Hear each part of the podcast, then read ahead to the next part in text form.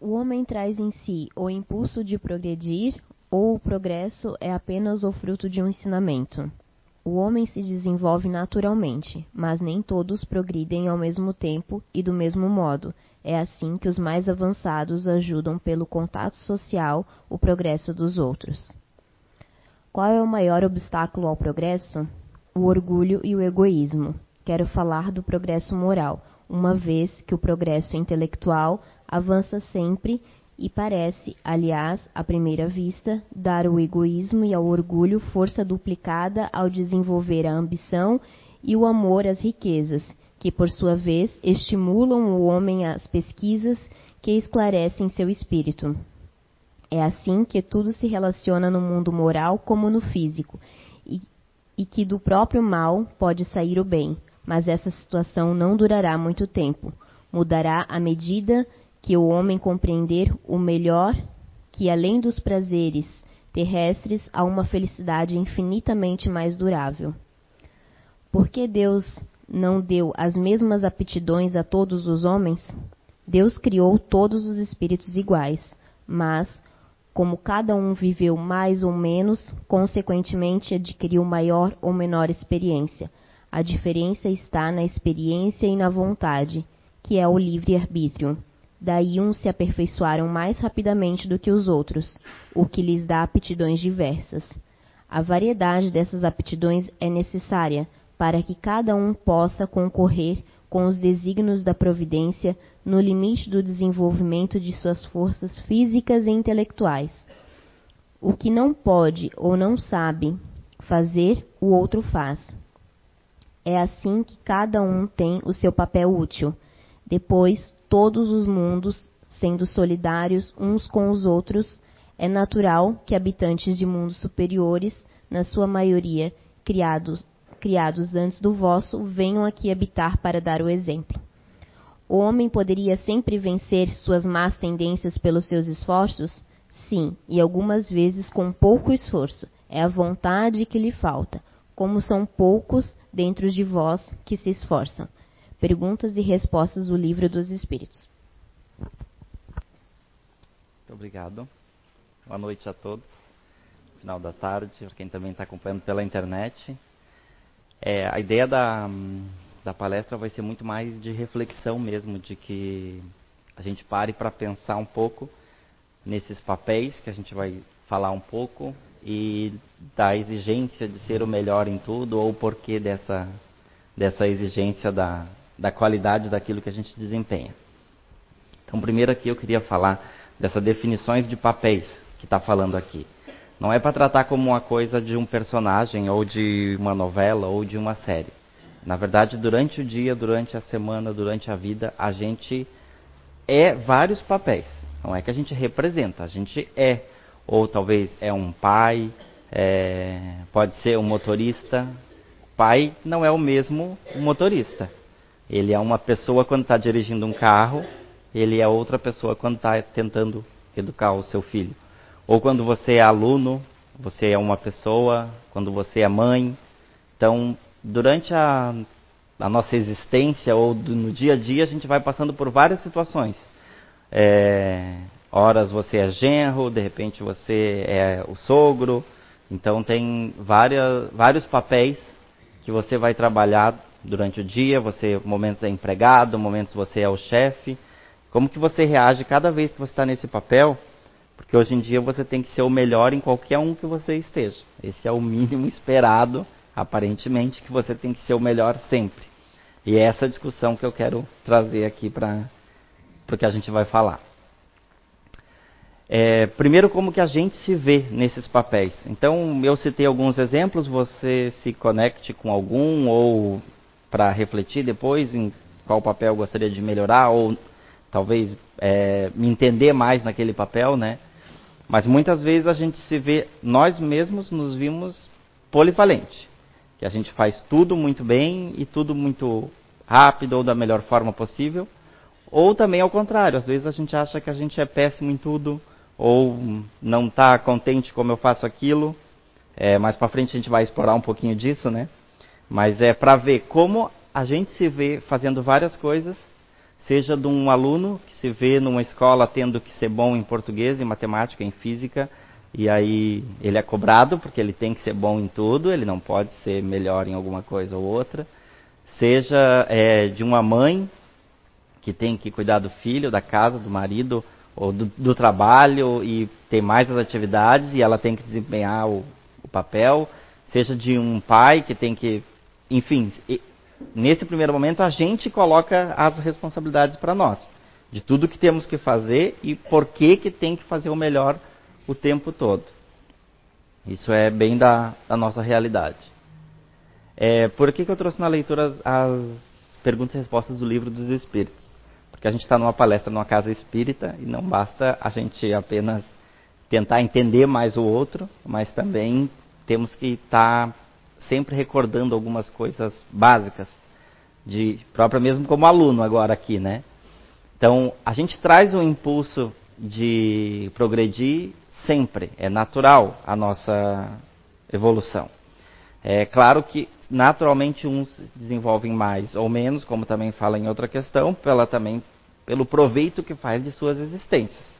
Ou aonde ele vai reencarnar, quais experiências vai ter, quando estiver no mundo espiritual, quais experiências vai poder ter. Isso vai fazer, faz com que, de certa forma, organizadamente, cada um é diferente. Porque a gente não é uma linha de produção de humanos, né? Então isso sai, cada um é a sua maneira. Só que esse instinto, instinto natural de querer estar sempre melhorando, a gente tem que tomar um cuidado para o nível de cobrança para nós mesmos. Porque aí, às vezes, é, você está querendo melhorar, mas a que velocidade? E a que custo? Será que você não está passando por cima de alguma coisa para ser o melhor em algum, algum papel que você desempenha ou alguma coisa? Será que para você ser um melhor motorista você não está passando pelo acostamento? E considerando isso como uma coisa boa, isso é uma reflexão que a gente tem que tem que estar tá fazendo para nós mesmos nesse primeiro momento. Aí tem a visão que as outras pessoas têm da gente. Porque aí foge do teu controle o que os outros estão pensando a seu respeito. Você não sabe, mas você deduz de acordo com as suas experiências, não com a do outro. Então, às vezes, você está considerando que a outra pessoa está tendo uma leitura e ela está tendo uma outra leitura sua bem diferente daquilo. Você acha que não, de repente, uma mãe está achando que ela não está sendo uma boa mãe e o filho pinta ela na escola como a melhor mãe do mundo, porque é aquela versão. Ou vice-versa, às vezes você até está fazendo uma coisa boa, mas por questões de ciúmes ou inveja, a pessoa vai lá e diz que não, que você não está bem ou você não é bom nisso. Então, o que os outros veem vai ficar muito atrelado ao que o outro sente. Você precisa se desconectar um pouco disso, porque não é você, é o outro. Então, ali a necessidade, né, primeira pessoal. Então, o que os outros veem vai ficar muito a critério dos outros. Então, aqui a gente, nessas relações que foi citado, que a gente falou de ser pai, mãe, irmão, namorado, é, N situações, até mesmo motorista de trânsito ou chefe, essas relações estabelecem uma maturidade, ou não. Ou a gente tenta estabelecer isso o tempo todo, a gente quer tornar ela da melhor forma possível para a gente. Às vezes, muitas vezes a gente quer a, a relação do conto de fadas é do meu conto de fadas, mas não é da outra pessoa ou das outras pessoas, né? Então, muitas vezes essa maturidade vem com o tempo. É, você vai se conhecer mais, então é claro que um pai que tem um filho de 40 anos, ele é muito mais experiente do pai que tem um filho de um ano. Porque ele já passou por várias situações. E aqui na casa espírita a gente sabe que esse pai com o filho de um ano pode ter sido muito mais pai, muito mais vezes, do que esse pai que tem um filho de 40 anos. Mas o tempo, o tempo é um grande professor, então vai fazer com que você vai aprendendo a ter maturidade. Nessa questão do tempo, você compreende mais os outros. Aquela situação assim que se fala muito, ah, hoje em dia eu prefiro mais é, ter paz do que ter razão. Muitas vezes por causa do tempo que você entende que tem algumas coisas que você tem que deixar a cargo do tempo mesmo, mas no geral não é também um sinônimo de maturidade da relação. Tem relações que duram uma vida toda problemática e não se resolve, não é só o tempo um item. A questão das escolhas nas relações. Tem escolha, tem relações que a gente escolhe. Então a tendência de ela ser muito mais fácil é grande, não necessariamente. Por exemplo, um casal quando começa a namorar, eles escolheram namorar juntos. A tendência é que no início essa relação vai ter um pouco mais de igualdade. Vai, vai é uma relação que vão se dar bem. No longo prazo, no, no do tempo, talvez não vai acontecer isso.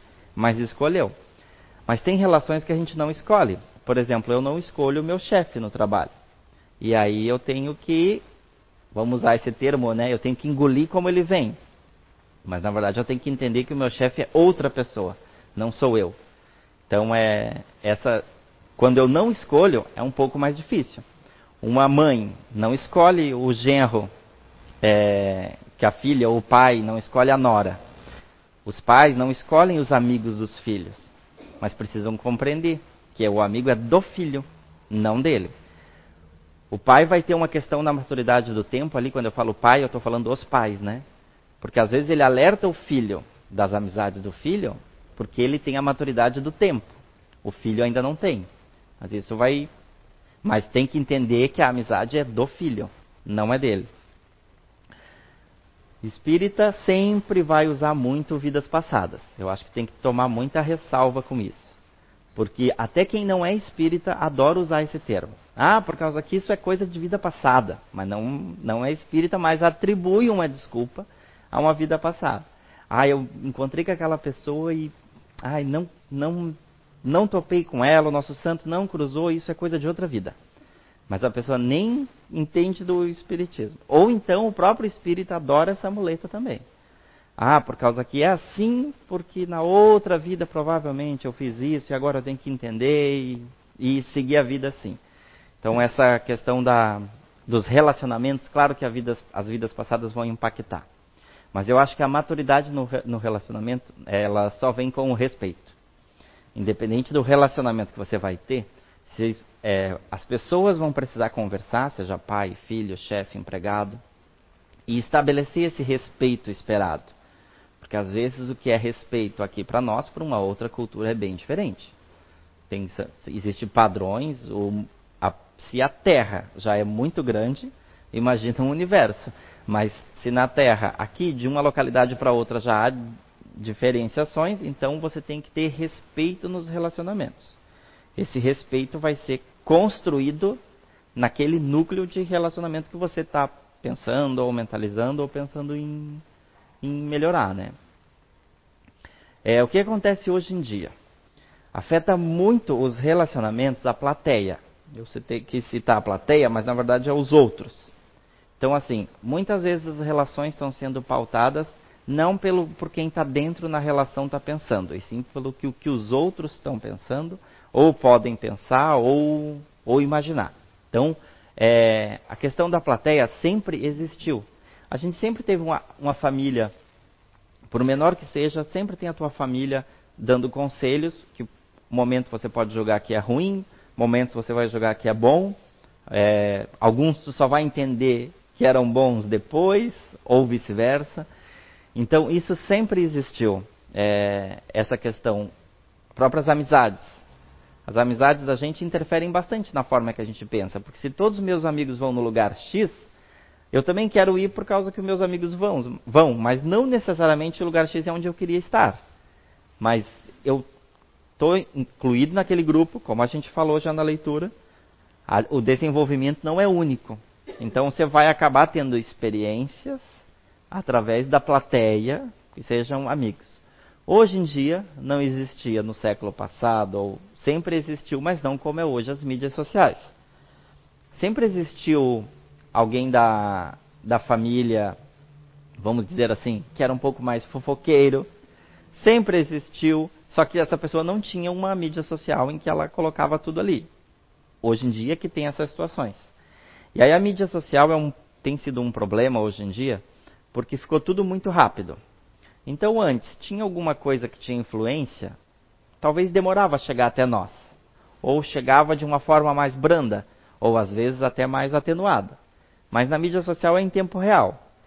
Se eu vou em tal restaurante, eu preciso tirar uma foto, e aí depois eu já preciso acompanhar quantas pessoas viram essa foto, e mais ou menos eu estou sendo avaliado se, eu, se o, a minha ida no restaurante foi boa ou ruim pelo que as pessoas acharam.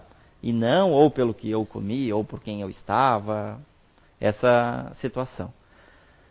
Então, o tempo todo a gente também é plateia dos outros. E a gente passa muitas vezes julgando e resolvendo os problemas dos outros. Porque resolver problema dos outros é muito fácil. Basta algumas frases, vem uma pessoa falar contigo que está descontente com o peso. Ah, só fazer uns exercícios e fechar a boca. Só isso. Mas você não faz. Ou se você faz, ok, talvez para você seja mais fácil isso. Mas para aquela pessoa não.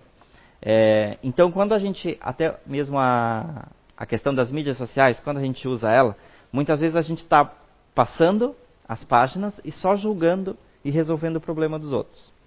Primeiro que ali só, geralmente só tem coisas boas. Porque quando você está querendo expor alguma coisa para a sua plateia, dificilmente você quer expor alguma coisa ruim. Porque, no geral, tu não vai ter plateia, porque ninguém gosta de estar com alguém que está reclamando ou contando problema. Você vai estar um tempo perto dessa pessoa, mas tu não vai estar muito tempo.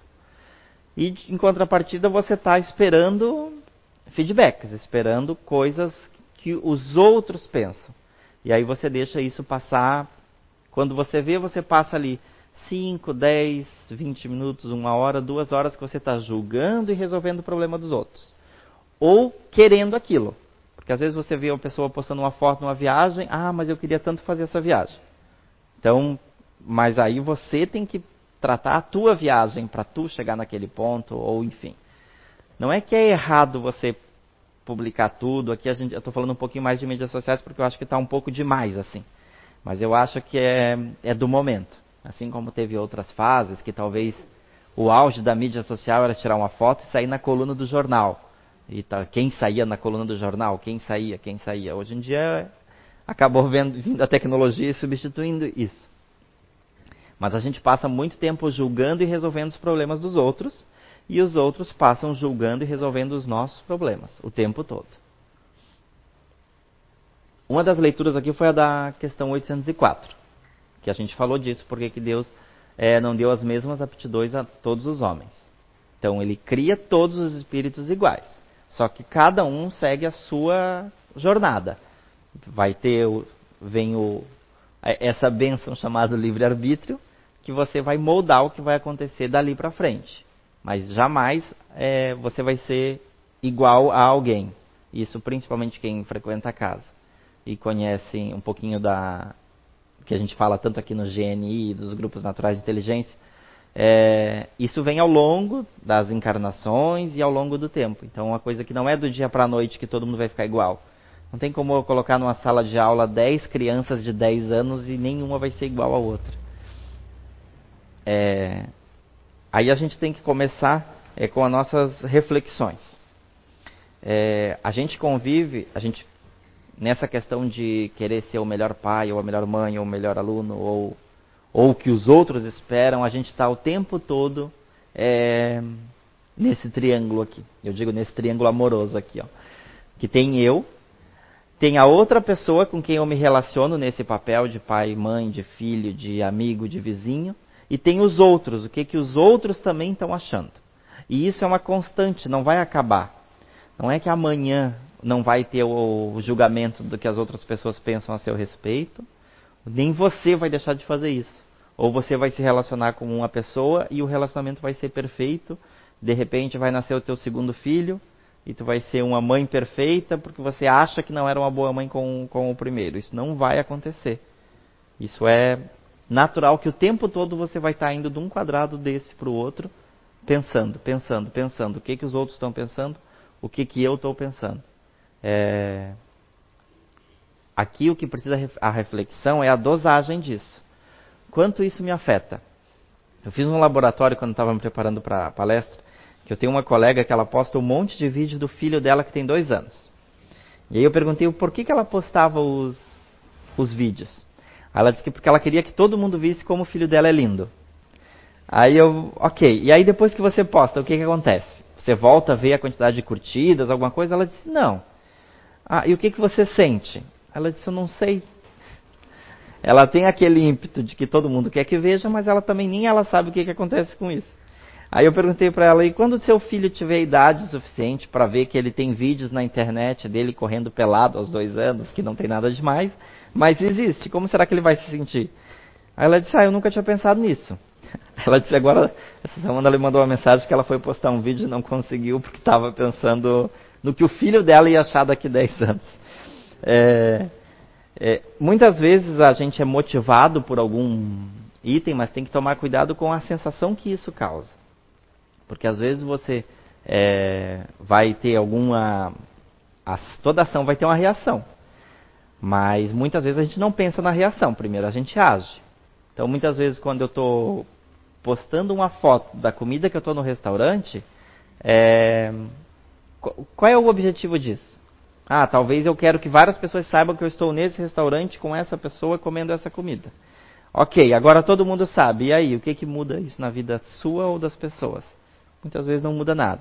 E muitas vezes passou o jantar, você mal lembra depois do que conversou ou o que, que, o que, que vivenciou de fato, né? Então isso sempre vai existir. O problema é como a gente coloca isso numa balança e faz com que não sofra. Porque se você posta alguma coisa, ou se você vê o vizinho comentar alguma coisa, e se isso te incomoda, alguma atitude você tem que tomar. Porque não está certo. É, Para ajudar nessa reflexão, vou, é, eu cito três coisas assim que eu acho que é, afeta muito o que as pessoas esperam de si mesmas e ou dos outros ou dos relacionamentos em grupo, alguma coisa assim. Primeira questão é a expectativa. Não é que a gente tem que esperar que as coisas não sejam boas ou grandiosas, mas eu acho que as expectativas são muito valia de pessoa para pessoa, cada um vai ter expectativas diferentes, mas muitas vezes no geral a gente cria expectativas exacerbadas das coisas e depois por um pequeno detalhe a gente fica frustrado. Porque ou eu crio uma expectativa que a minha, minha viagem vai ser maravilhosa, e aí, é, por algum motivo, acontece algum. Ah, o voo atrasou e eu já acho que está tá indo tudo por água abaixo. Mas às vezes o voo atrasado é mais um tempo que você tem para ficar ali conversando, enfim, ou fazendo qualquer outra coisa. Às vezes você precisa disso. Então a expectativa é muito complicado quando você desenvolve ela já. Ah, me convidaram para ir em um restaurante diferente.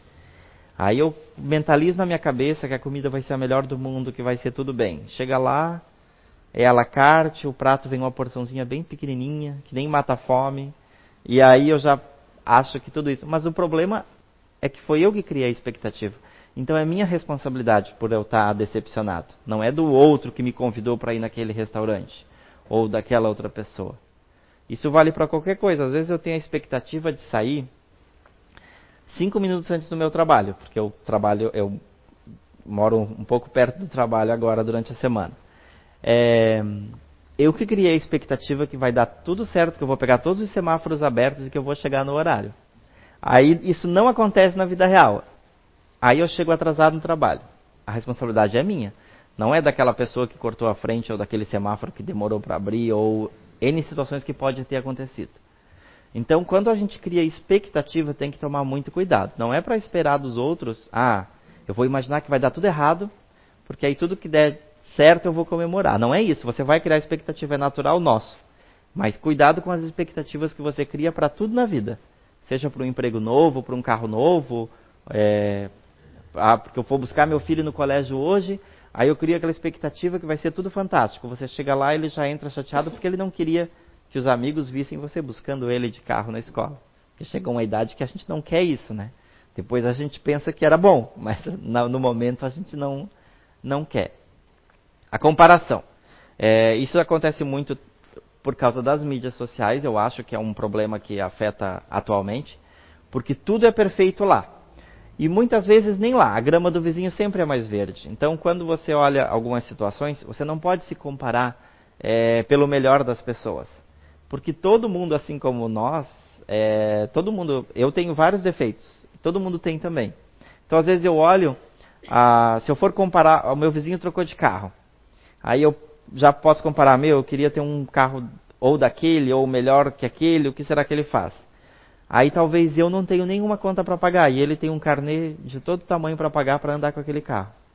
Então, às vezes, a comparação é você olha o que tem de melhor no outro e não vê que são vários fatores.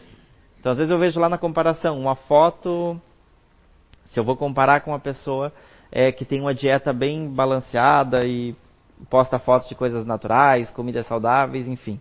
E às vezes eu vou olhar, às vezes eu não tenho nem. Muitos de nós pode não ter nem condições financeiras para ir naqueles lugares ou comprar aquele. Então, mas pode se alimentar tão bem quanto.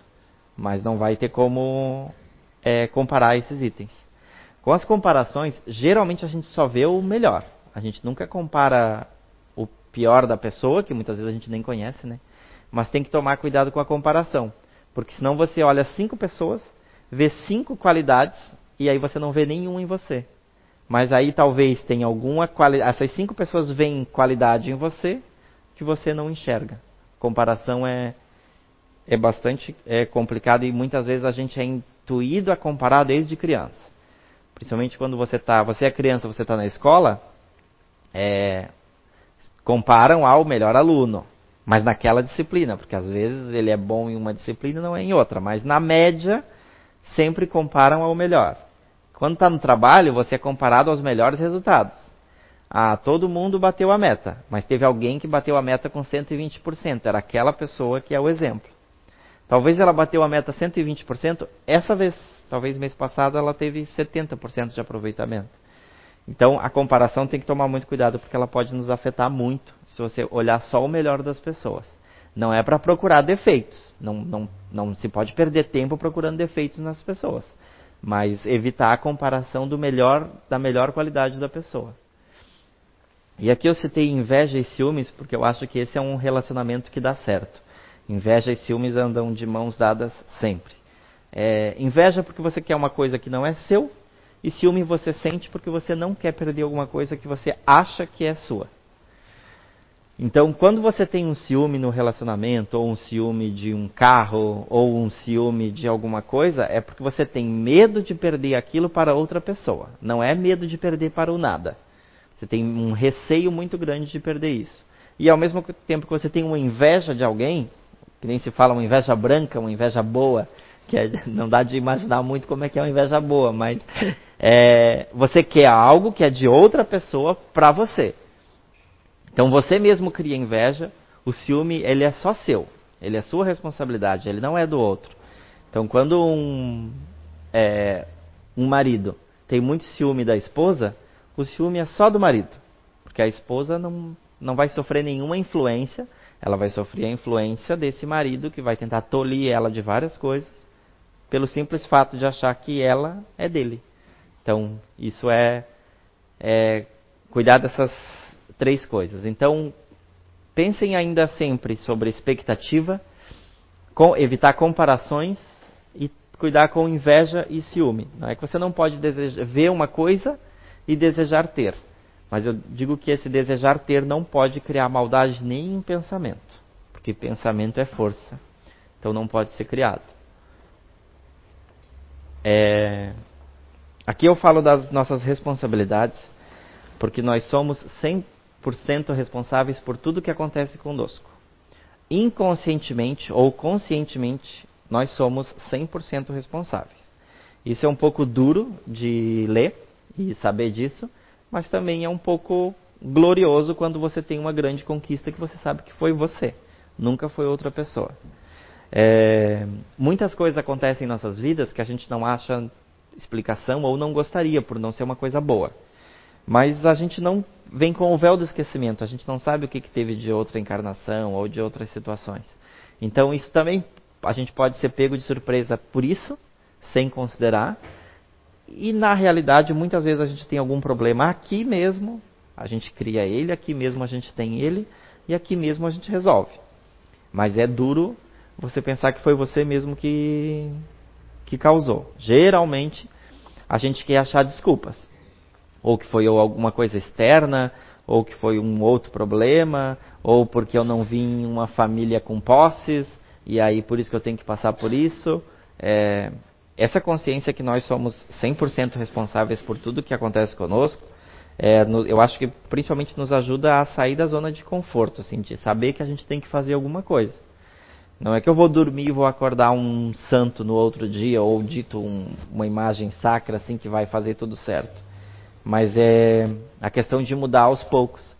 Eu só vou conseguir ter controle de tudo, talvez não nessa encarnação, mas eu preciso fazer alguma coisa, mesmo que pequenas coisas eu tenho que começar a fazer, porque senão não vai é, ter essa essa evolução. Aí eu quero passar aqui da questão do maior obstáculo para o progresso. Foi ali na leitura fala do orgulho e do egoísmo. É, quando eu falo para parar de é, se preocupar com o que o outro pensa ou que o que os outros pensam, não é que você vai ser uma pessoa egoísta. Eu considero que você tem que ter um controle nas suas emoções e que isso não faça mal a outras pessoas. Então, o egoísmo é quando você está é, se tornando uma ilha e, de certa forma, você está afetando a vida das outras pessoas. Quando você está olhando para si, para depois entender o outro ou os outros, aí sim você não está sendo egoísta. E é preciso também combater o orgulho, porque é, é um, do, um dos grandes males, porque às vezes a gente não quer dizer que o problema é a gente. A gente quer dizer que o problema ou está na sociedade, ou está no grupo, ou está na família, ou está no meu relacionamento. Mas o problema é tem que calçar as sandálias da humildade e admitir que o problema é a gente mesmo, que não é o outro que vai trazer uma solução ou ela vai surgir como uma como uma receita de bolo que vai amanhã eu vou acordar melhor do que eu dormi hoje. Naturalmente a gente acorda melhor do que dormiu hoje. Mas se tiver o teu esforço, como fala na 909, mesmo que pouco esforço, nós íamos evoluir muito mais. Só que a gente prefere deixar o, ao acaso, deixar na jornada é, normal acompanhando. Essa situação do esforço e do que vai mudar, é bom a gente ter a consciência que o bom e o ruim sempre acabam. A gente é feito de vários ciclos o tempo todo, tem coisas boas que elas vão acabar e você tem que estar preparado para esse final desse ciclo e coisas ruins que também vão acabar. A gente tem que estar preparado é, da melhor forma possível, porque isso é uma realidade. O tempo todo a gente, muitas vezes a gente não entende por que, que perde um ente querido e talvez esse ente querido comemora porque chegou do outro lado. É, mas a, o bom e o ruim vão acabar. Eu tenho que estar o tempo todo acompanhando isso. Dominar o ego não é fácil. É, a gente precisa se conhecer cada vez mais, é, diariamente, e isso não é uma, uma forma. Eu vejo assim, ó, que a melhor forma de fazer ainda é na reflexão diária, ou de algum fato que você fez que incomodou, é, ou acha que incomodou os outros, é, ver o que, que pode ser feito de diferente. Talvez você vai fazer algumas coisas erradas 50 vezes e na 51 que ela vai acertar. Mas vai ser preciso você ter a consciência que você errou a primeira, que errou a segunda, fazer coisas diferentes. Porque fazer as mesmas coisas esperar, esperando resultados diferentes é uma das nomenclaturas para loucura. Porque vai ser no dia a dia, experienciando os relacionamentos que você tem, seja em casa, seja no trânsito, seja no trabalho, melhorando um pouquinho por dia, a gente vai evoluir muito mais do que simplesmente acordando, comendo, vivendo, dormindo, acordando, comendo, vivendo, dormindo. É, consequentemente, isso vai ser um loop. Então a mensagem que eu queria passar era isso, é, desde o início. É, cuidado com a necessidade de ser o melhor em tudo eu digo que a gente não precisa ser o melhor em tudo, a gente precisa ser bom, ser uma pessoa, um espírito bom é, em tudo. Deixar um pouquinho de lado o que os outros pensam e o que esperam, para que você tenha uma qualidade de vida melhor. Então não é que você tem que ser melhor em tudo o tempo todo. Você tem que ter um controle para que você esteja bem o tempo todo. Por isso que eu queria terminar com essa frase aqui, é que não deposite sua felicidade nos outros Seja você feliz e distribua a felicidade em seus papéis. Seja aquela pessoa que as pessoas querem estar com você. É isso. Obrigado.